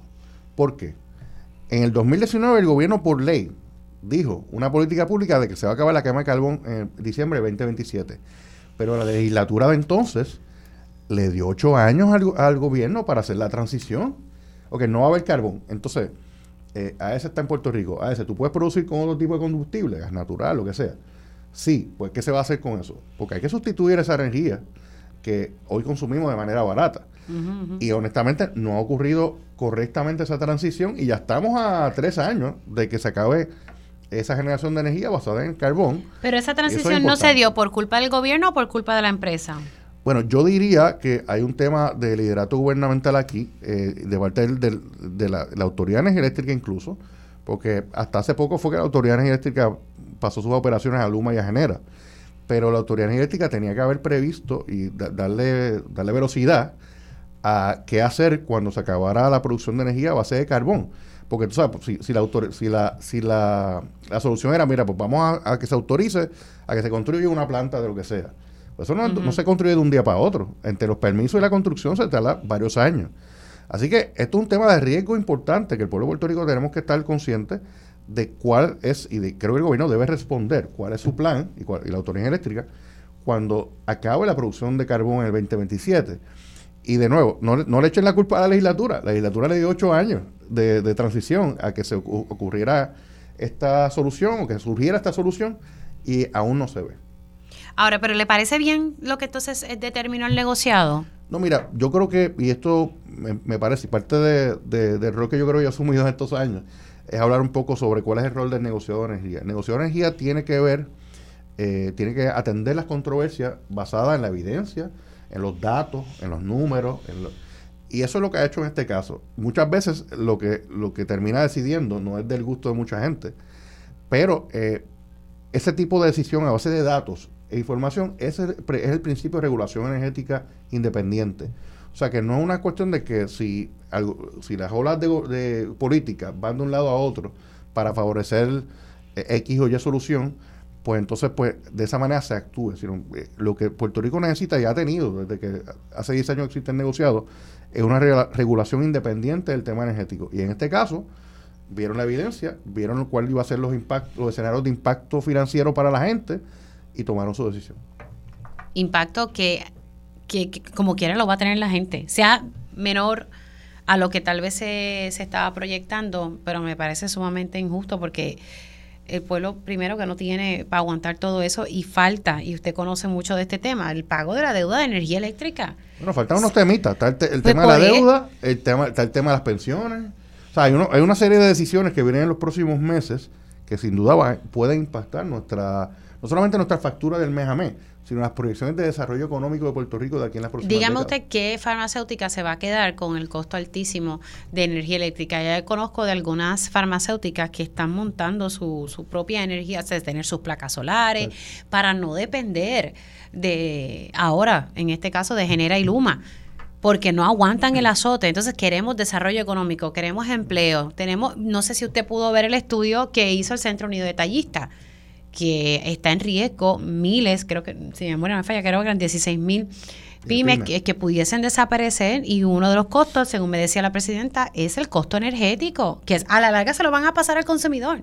Pues mire, eh, te, te, comento que en otro sombrero que tenía antes de empezar en justicia energética, el Instituto de Competitividad y Sostenibilidad Económica, el ICSE, otra entidad sin fin de lucro, eh, me, pidió participar como, ¿verdad? como perito, junto a otros peritos, Ramón Cao, el economista y otros, eh, para examinar el plan de ajuste y, sometimos unos informes eh, periciales al Tribunal de la Corte Swain eh, y nos tomaron deposiciones sobre el tema. Y un punto que estamos indicando que ese, ese plan de ajuste de la deuda de la autoridad eléctrica que lo propone la Junta de Control Fiscal, aunque tiene una parte positiva, el último plan de ajuste de que baja sustancialmente la cantidad de la deuda que podemos pagar de 5 mil y pico de billones de pesos, pero de millones de pesos, a 2.3, 2.5 eh, eh, billones de dólares. Eso es positivo, pero eh, ese plan de ajuste no te mide cuál va a ser el impacto del repago en el desarrollo económico, en el desarrollo social. Y, por ejemplo, el plan de ajuste, la Junta, por su iniciativa propia, sin ir a la legislatura, creó un subsidio donde va a excluir a toda una serie de, de, de, clases de consumidores como tal, donde el peso mayor del pago de la deuda lo van a tener las pymes, las, las industrias, los comercios y los abonados que no tenemos subsidio. y eso es una cosa eh, trágica, ¿verdad? Eh, que, que, está ahí planteada. Está ahora, todo eso, esa información está planteada eh, en el Tribunal de, Federal de, la Corte Swain y en marzo son las vistas de confirmación donde se va a estar discutiendo ese tema. Eh, pero aparte de eso tenemos el tema de las pensiones, tenemos el tema de todos estos impactos que eventualmente pues hacen difícil. Y como tú dices una cosa bien importante, las empresas eh, las industrias, la gente están resolviendo, ¿verdad? Este, ahora hay más de 110 mil abonados de autoridad eléctrica que tienen energía solar en sus techos. Hay empresas... Y eso va a aumentar. Y eso va a seguir aumentando porque tienen los programas... Yo quiero ver cómo van a sacar los chavos para pagar la deuda cuando la gente siga desconectándose. Esa es nuestra... Eh, parte de lo que estamos diciendo en la, en la, ante la Corte Swain es eso. Eh, está ocurriendo este, este, eh, este proceso, que aunque la Junta lo reconoce, yo creo que no reconocen el impacto real de lo que está ocurriendo y quién va a pagar la deuda. ¿verdad? Eso es un tema eh, crucial. Antes de irnos, eh, la ley 17, de la cual usted formó parte, que es la ley de política pública energética, dio un mandato para crear el fideicomiso. Y estamos hablando de un fideicomiso de energía verde en Puerto Rico. Sí, Mili, eso, el fideicomiso de energía verde fue creado a partir de esa, de esa ley 17 de política pública energética y e, ese fideicomiso hoy se acaba de anunciar de que se ha nombrado a la, primera presidenta de ese fideicomiso que es la señora Nelly Gorbea. Nelly Gorbea fue secretaria de Estado del Estado de Rhode Island, es puertorriqueña, con una amplia experiencia profesional, tremendos quilates, eh, graduada de Princeton y ha sido nombrada. ¿Y qué es el Fideicomiso de Energía Verde? Sí, ¿qué, qué busca eso? ¿Qué es eso? Pues, Déjeme hacer una pausa ah, y luego me, explica qué busca el fideicomiso. Luego de la pausa hablamos sobre esto, pero también conecto con mi panel comunitario. Y ya estamos de regreso aquí en Dígame la Verdad por Radio Isla 1320. Estamos dialogando con el licenciado Ramón Luis Nieves, director ejecutivo de Justicia Energética que es una organización sin fines de lucro que se dedica al tema energético. Hablamos ya sobre el impacto que va a tener eh, en Puerto Rico el hecho de que ahora tenemos que, pagar un rescate AES que sale ahora en, diciembre del 2027 y es un rescate por, por un par de años en lo que ellos terminan, de 185 millones. Nos quedamos en el tema de qué es el Fideicomiso de Energía Verde, que fue creado mediante la ley 17, que es la política energética. Ya mismito voy con, con mi panel comunitario, pero quiero terminar eh, este detalle con el licenciado. Pues Mili, básicamente el Fideicomiso de Energía Verde se creó a través de esa ley con el propósito de ser, de constituirse un fondo, un programa permanente de apoyo a iniciativas eh, de transformación energética en comunidades, en comunidades de bajos y moderados ingresos, para ayudar a los consumidores de energía a convertirse en prosumidores, para apoyar a eh, microredes comunitarias, comunidades solares, proyectos municipales de energía. ¿Por qué crea un fideicomiso? Porque es una entidad que aunque se, crea por ley, es una entidad separada del gobierno. Y Puerto Rico ha tenido unos fideicomisos bien exitosos, Mili, eh, que operan hasta el día de hoy. Uno de ellos es el fideicomiso de conservación, que hoy lo conocemos como para la naturaleza, que se creó a finales del año 60 del siglo pasado por eh, acuerdo entre el gobierno federal y el gobierno de Puerto Rico y ha tenido un, récord brutal, increíble de conservación energética, eh, de conservación, perdón, de ambiental en Puerto Rico. Y tenemos el Fideicomiso de Ciencia y Tecnología que ha, dado unas aportaciones increíbles en distintos campos en Puerto Rico y tremendos programas. Pues la aspiración es que ese Fideicomiso eh, use esa historia, hizo de ejemplo, para eh, crear una entidad permanente separada del gobierno y los programas de gobierno que existan de, de cuando en cuando y que tenga entonces un, un, corpus, lo que llaman un corpus, ¿verdad? Un fondo de dinero eh, que cada vez vaya creciendo. ¿Se nutre de qué?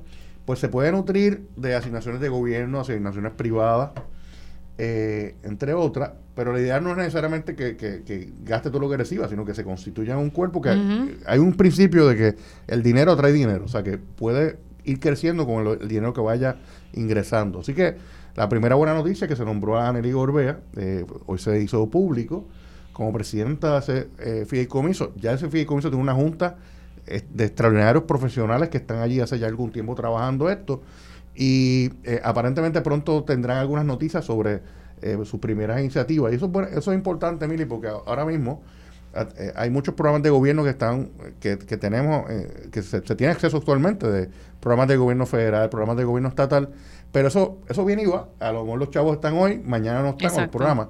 Pero si tenemos un fideicomiso que de manera permanente eh, pueda apoyar de manera independiente al gobierno estos proyectos puntuales para ayudar a la gente, a las empresas, a las pymes, a, eh, a fortalecer su, su, su, panorama energético, pues eh, eso es muy bueno para Puerto Rico y esa es la intención de por qué se creó ese fideicomiso inicialmente en el 2019 y pues yo personalmente, ¿verdad? De, parte mía y de parte de Justicia Energética, le deseo todo el éxito a Nelly Gorbea y a su junta para que el Fideicomiso de Energía Verde eh, se haga realidad y crezca y apoye a la gente. Ellos estarán trabajando eh, con todas estas iniciativas que, que, están corriendo por ahí, que están tratando de ayudar a las comunidades de, tener esta eh, seguridad energética. Sí, pero eh, tal vez no directamente, pero ellos pueden crear programas para hacerlo. hay unos, hay una, hay una, hay un modelo que se llama los, los Green Banks, que a mí me gusta mucho, y hay uno en particular del estado de Connecticut, que ha sido muy exitoso. En, son, son lo que llaman bancos verdes, que son entidades sin fines de lucro que eh, operan de manera como, como una institución ¿verdad? Este, financiera y filantrópica. Y han crecido un montón de que eh, ese Green Bank de Conéricos, por ejemplo, eh, el dinero que se le asignó inicialmente lo duplicó, lo triplicó en un, poco un poco tiempo y tiene y ha llevado a cabo proyectos puntuales. Yo creo que ahí el Fideicomiso de Energía Verde de Puerto Rico puede coger muchas lecciones y puede convertirse en una entidad que yo estoy seguro que, que si se opera bien, vamos a tener eh, mucho apoyo para las comunidades, para la gente en las próximas décadas. Mm, ojalá que así sea. Licenciado, gracias por llegar hasta acá. Gracias por tenerme aquí presencial, eso es, chévere. Ay, sí, la dinámica es distinta, eh, ¿verdad? Que además de uno estar hablando así por Zoom, no es, no es igual. No es, igual, no es igual. Licenciado, gracias. Son las 11 y 28, ya mismito voy con mi panel eh, comunitario, pero salió ya en el, en el periódico El Vocero, ¿verdad? Que aquí todo va en aumento. Desde hoy sube a 20 dólares las inspecciones de los vehículos. Así que si usted es uno de esos eh, conductores que pues tiene que sacar su malvete próximamente, pues a partir de hoy las inspecciones aumentaron en un 45% para un precio de 20 dólares versus los 11 dólares que por los pasados 23 años se estuvo pagando. Yo entiendo que se suba algo, pero diantre. De 11 subió a 20 dólares. Así que no, no brinque cuando de momento vaya a inspeccionar el vehículo, licenciado, si lo va a inspeccionar. Son 20 dólares ahora. Así que todo sigue en aumento. Siendo ya las 11 y 29, voy con mi panel comunitario. Esto es Dígame la verdad. Ahora abrimos los micrófonos a las voces de la comunidad.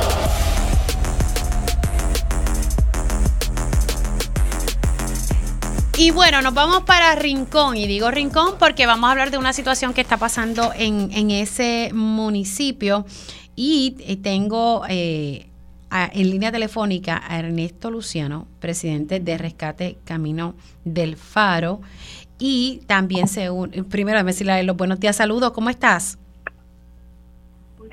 Saludos, buenos días. Buenos días, Ernesto. Y también le acompaña eh, Grisel. Eh, ah, Grisel no va a entrar. Sí, ok. Está en línea telefónica Grisel Moreno, que también forma parte de esta organización. Saludos, ¿cómo estás? Hola, hola. Yo estoy un poco eh, afónica, por eso entra Ernesto por mí. Pero estoy aquí por si acaso. Y Carlitos también. Y también está Carlos Miranda. Sí, buenos días, buenos días a todos. Ok, pues vamos a, comenzar la, conversación y queremos primero, eh, ¿cuál es la problemática? Tal vez comienzo con Carlos sobre este tema. Eh, que están preocupados ustedes porque permanece desatendida una petición de deslindar eh, esta zona marítimo terrestre por parte del Departamento de Recursos Naturales. Explíqueme, ¿verdad?, cuál es la, situación de, su comunidad. Comienzo contigo, Carlos, por favor. Sí, buenos días. Gracias por la oportunidad que nos da de, pues, expresar esta polémica. Este es un caso pues, este, parecido a lo de Sol y Playa, ¿verdad? Que se hizo un mm. deslinde y ese deslinde estaba erróneo. Pues básicamente esto es igual, está este camino que siempre ha, sido utilizado por la comunidad de Rincón, este para finales del 90 se cierra y una vez se cierra pues comienza una batalla con la comunidad y estas personas que lo cerraron este pues, ya a finales de los 90, ya hace más de 25 años, en este tramo esto se abre y se cierra, pero es en el 2014 que se hace un deslinde que nosotros entendemos que es erróneo, que le otorga el camino, la muralla española, una muralla española, este, a estas personas que compraron este, estos terrenos. Ese es lo que es como, para, para este, entenderte, básicamente es como si le estuviesen dando parte de la zona marítimo terrestre a, a estas personas. Es correcto, sí. Y la, la ley es bien clara en cuanto a esto, en recursos naturales, que, pues, que si hay un, un proyecto este creado por el hombre, como es la muralla española, que, que eh, pues, aparta la, el, oleaje y la zona marítimo terrestre, pues se supone que la zona marítimo terrestre se haga lo más tierra adentro posible. Y ahora mismo estas personas le dieron eh, la muralla, le dieron el camino y le dieron, eh, básicamente no nos dieron nada a nosotros, este porque la calle choca el mar como tal y no hay paso. De esta forma esta gente pues se quedaron con, con este camino. Así que un, un, camino que es de la zona marítimo terrestre se lo han dado a, a, quienes, estoy viendo aquí unas imágenes y es para yo poder entender, se lo han dado a estas personas que han comprado esta vivienda que estoy viendo aquí eh, o esta estructura. Hay, dos, dos propietarios, hay dos propietarios, este, eh, pues, entre comillas, propietarios, este, entonces lo que hicieron inmediatamente que cerraron, sí, este Ahí se pueden, no sé, en las fotos que yo le envíe, se puede apreciar pues el oleaje y la casa de esta, de esta persona. Inmediatamente, pues, un extranjero y este rapidito encerraron el camino de al paso de la comunidad que, vuelvo y digo, toda la vida se ha utilizado. se utilizaba. ¿qué, tiene que hacer el Departamento de Recursos Naturales y Ambientales? Eh, no sé si aquí entonces eh, puede entrar en esto. Sí. Sí, eh, nosotros solicitamos este el deslinde del 2014 del que habla Carlitos, eh, es, si uno lo lee, va a ver claramente que eso salió de debajo de la manga. O sea, ellos ponen una foto allí, este, hacen uno, uno hace una historita tonta, este, pero cuando llega el momento de fijar el deslinde, se lo sacan de debajo de la manga. O sea, pudo haber sido ahí, pudo haber sido acá, pudo haber sido allá, porque ellos no utilizan ni un solo, ni uno solo, ni un solo argumento, ni un solo dato para justificar dónde ellos fijaron el deslinde. Entonces, nosotros le hemos eh, presentado, este, eh, además de eso, no, y no solo eso, sino que vienen, dicen que el deslinde se basa en el artículo 3.2 del reglamento 4860, que es el que regula lo, eh, los deslindes y la zona marítimo terrestre. Y ese artículo 3.2 dice que donde haya evidencia de alteración humana de la costa, como es allí, porque allí está la muralla del tren español, se presumirá, o sea, que establece una presunción legal de que la zona marítimo terrestre será lo más tierra adentro que se pueda determinar y entonces da una retragila de, de factores para determinar este y entonces finalmente dice, y cualquier otra evidencia o cualquier otro este, dato que una persona este, razonable utilizaría en la conducción de los negocios para determinar hasta dónde llega, la zona marítimo terrestre.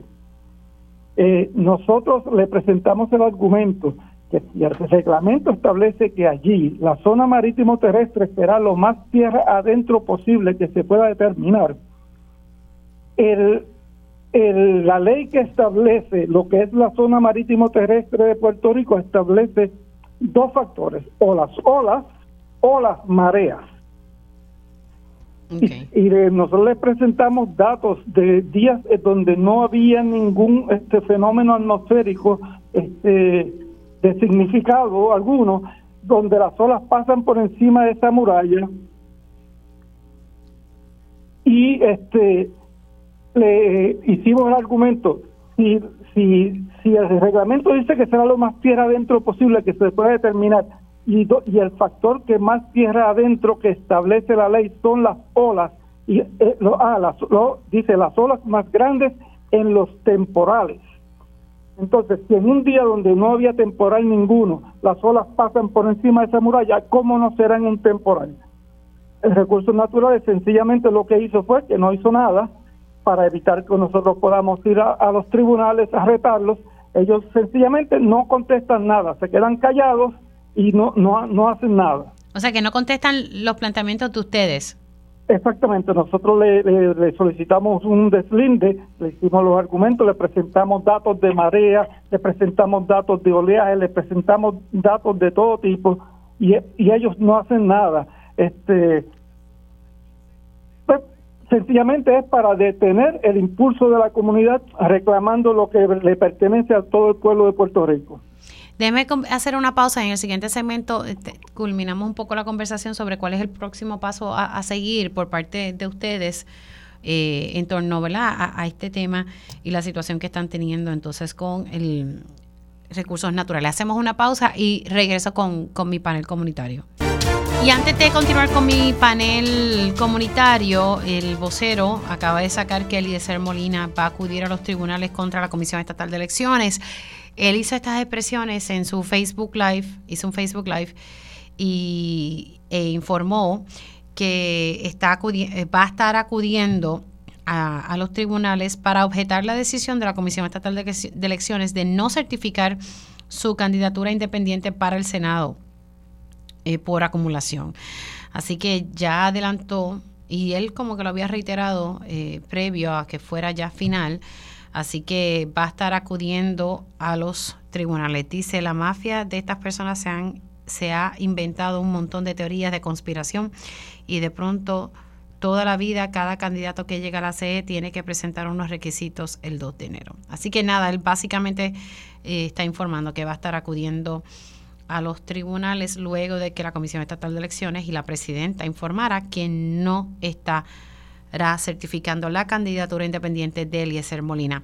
Sigo dialogando con Carlos Miranda y Ernesto eh, Luciano eh, sobre la situación del camino El Faro en, en Rincón y ellos forman parte de la organización rescatando el camino El Faro. Están hablando de un deslinde que, que, se hizo por el Departamento de Recursos Naturales y Ambientales desde el 2014, que básicamente le da una zona marítimo terrestre, de acuerdo a lo que ellos me han explicado, a, dos dueños eh, de dos propiedades que básicamente limita el acceso a las personas a, esta zona. Carlos, eh, más o menos sería eso. ¿Qué, ¿Qué, va a pasar ahora? ¿Ustedes continúan con, con esta lucha? Ah, sí, correcto. Vamos a seguir en esta lucha. Este, yo quisiera aprovechar también para decir a los que nos están escuchando, ¿verdad? Que son muchos, eh, que vayan a Facebook e Instagram, a Rescate Camino del Faro y nos ayude pues, con sus comentarios, dándole like y que nos visiten también. Este, eso es lo próximo. Este, vamos a hacer actividades, estén pendientes a las páginas. Este, el sitio, el camino en conflicto como tal es en eh, lo que conocen el Faro de Rincón cuando llegan al final de, de esa carretera se encuentran con la eh, planta nuclear bonus que ya no está activa. Ahí ya comienza pues nuestra este pues, los letreros y todo que, que dirige a las personas que nos visitan al camino del faro. Este nada le pedimos a recursos naturales que atienda este este caso y también que nos ayuden los que nos escuchan perdón los que nos escuchan llamando al municipio de, de Rincón porque el alcalde pues y las personas pues dicen que van a hacer algo, pero han caído brazos caídos. O sea que el alcalde no, no ha hecho nada en, la opinión de ustedes.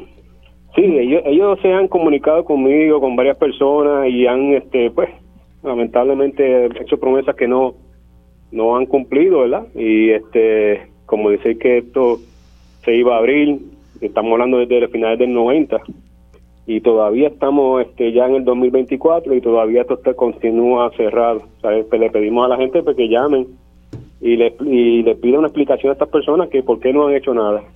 Recursos naturales y, y otra cosa también es que por este camino pasa una línea sanitaria principal que lleva la agua, agua usada de Rincón hasta Aguada por este camino y estas, estas personas negligentemente le tiraron tierra encima de esa tubería. Eh, que obviamente cuando vimos los reglamentos esto no se puede hacer. Esta gente están violando todo tipo de ley. De hecho, hay una orden tribunal diciendo que ellos deben abrir eso para las unidades de law enforcement. Y esta gente no ha hecho nada de eso. O, sea, que, también están hay una orden del tribunal y están violentando esa orden de, de dar acceso. Sí, sí, es correcto. Ay, padre, y todavía que aquí Recursos Naturales no ha hecho nada. Exacto.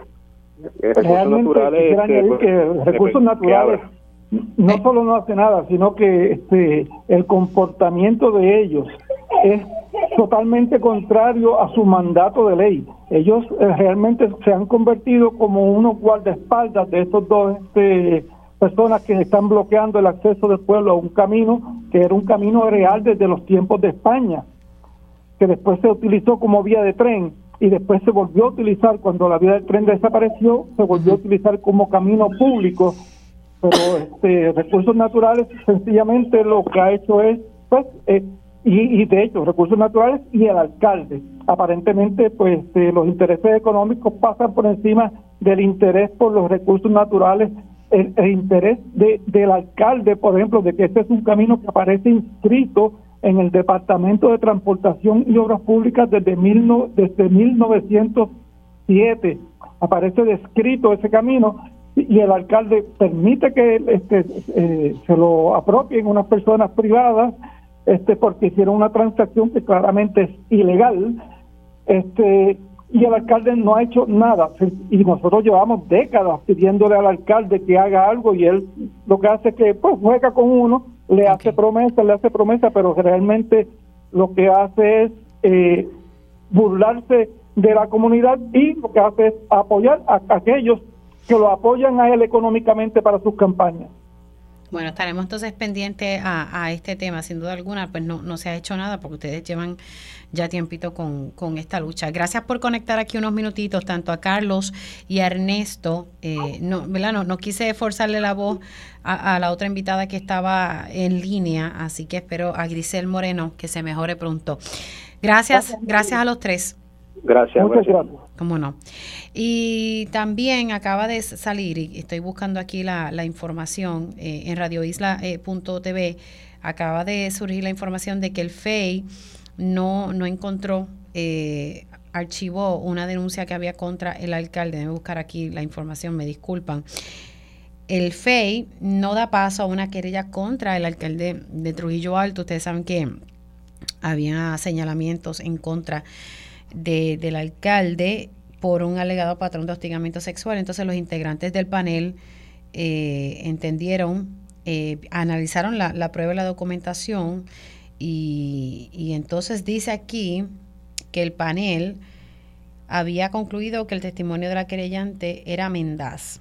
Así que sea, el FEI eh, no da paso a querella contra el alcalde de Trujillo Alto, Pedro Rodríguez González. Así que no se dio paso a eso y ellos acaban de mandar un comunicado de prensa. Antes de, terminar, ya tengo en línea telefónica a Sofía Segarra. Ella es escritora y vamos a hablar rapidito sobre su más reciente libro Mars Star Child. Sofía, gracias por conectar con nosotros.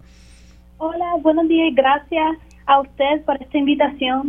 Sofía, eh, presentaste tu libro este fin de semana y me dicen que fue bastante exitoso y que vas a estar presentando este libro próximamente. Háblame rapidito de qué trata y tus próximas fechas para, para presentar el mismo. Eh, por ahora nosotros no tenemos una fecha exacta para otra presentación, pero sí quiero seguir eso para poder presentarle mi libro a otros eh, niños también. ¿De qué trata el libro? Pues el libro trata sobre una niña adolescente puertorriqueña que vive en Nueva York, que se llama Mars Star Child, que le encanta las ciencias y las matemáticas y crea muchos cimentos como este un portal este para poder descubrir diferentes y descifrar eh, investigaciones científicas. Y entonces adentro de esto ella eh, descifra un código especial eh, que se lo ha comunicado unos extraterrestres y los seres le piden algo y junto con sus amigos eh, van a través del tiempo y el espacio para eh, descubrir este código y poder también encontrar, eh, encontrar el problema y a través de descubrirse a sí misma. Así que estamos viendo un libro de ciencia ficción. Sí. ¿Para, edades, ¿Para qué edades tú recomiendas este libro? Pues el, niño, el, libro yo lo recomiendo para las edades de 8 a 12 años. De 8 a 12 años. ¿Y está disponible eh, en las distintas librerías en Puerto Rico y también en, la, en Internet? Pues sí, ahora mismo está disponible en The Bookmark, Amazon y Barnes Noble. Así que tienen esa oportunidad interesante, un, libro para niños de ciencia ficción de Sofía Segarra. Se me ha acabado el tiempo, pero gracias, así que está disponible eh, Mars Star Child en todos los sitios que ella acaba de explicar y es un libro de ciencia ficción para niños entre 8 a 12 años. Sofía, un abrazo y mucho éxito. Muchas gracias y gracias por la invitación. Buen día. Hacemos una pausa y regresamos aquí eh, ya mismito con tiempo igual.